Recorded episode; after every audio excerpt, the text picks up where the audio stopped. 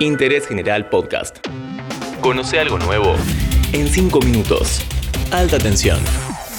Hola, ¿qué tal? Bienvenidos una vez más a Alta Tensión, el podcast sobre energía de interés general. Durante demasiados años nos convencimos de la idea de que el mundo se iba a acabar por un apocalipsis nuclear. Desde Terminator hasta el planeta de los simios o más recientemente la serie sobre Chernobyl, la tecnología nuclear parece la condena de la humanidad. Mi nombre es Tomás Rodríguez Sanzorena y en este capítulo vamos a hablar precisamente de lo contrario.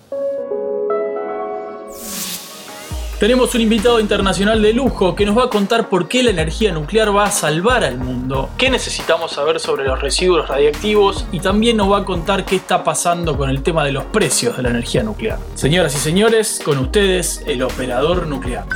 Hola, soy Alfredo García, más conocido en las redes sociales como operador nuclear. Soy ingeniero de telecomunicaciones, licenciado en comunicación audiovisual y tengo licencia de operador y de supervisor para operar la central nuclear de Ascó, en Tarragona. Alfredo acaba de publicar en España su libro La energía nuclear salvará al mundo, que resume el gran trabajo que hace en las redes sociales y otros medios. Es un divulgador de la energía nuclear que refuta algunos mitos y explica en gran detalle en qué consiste el trabajo en una central nuclear y cuáles son sus beneficios. Pero mejor que lo cuente él. Alfredo, ¿por qué la energía nuclear va a salvar al mundo?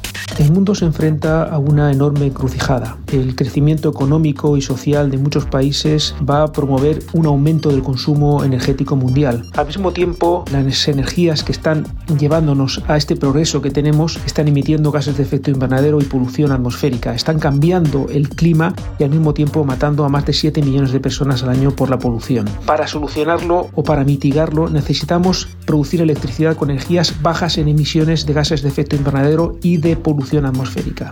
La solución pasa por las energías renovables y la energía nuclear. Ninguna de ellas por sí misma va a ser la solución, pero una combinación de todas estas energías ayudarán a mitigar el calentamiento global. Por eso considero que la energía nuclear junto con las renovables, que además en gran parte son variables y necesitan un respaldo, son todas necesarias para salvar el mundo.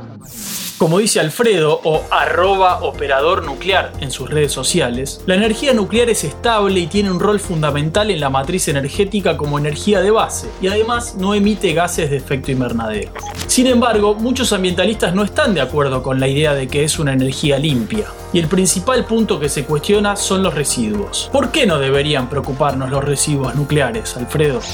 Una característica fundamental de la energía nuclear es su enorme densidad de energía. Eso permite que un reactor de 1000 megavatios solo genere 9 metros cúbicos de residuos de alta actividad. La experiencia nos dice que el tratamiento adecuado de esos residuos, como se realiza en todos los países del mundo, no produce daños ni riesgos para la población ni para el medio ambiente, como por ejemplo en Estados Unidos en toda su historia con más de 100 reactores no se ha producido daños en ningún momento a ninguna persona por el tratamiento de esos residuos.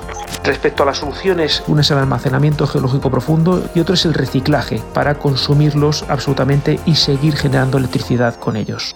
Para tener en cuenta esa densidad, 1000 megawatts de potencia son más de 3 millones de paneles solares convencionales que miden más o menos 2 metros cuadrados con 320 watts de potencia cada uno. Estamos hablando de 600 hectáreas de paneles. Pero Alfredo, otra de las inquietudes recurrentes es por el precio de la energía nuclear. Contando las medidas de seguridad y el tiempo para montar una planta, ¿qué puedes decir al respecto?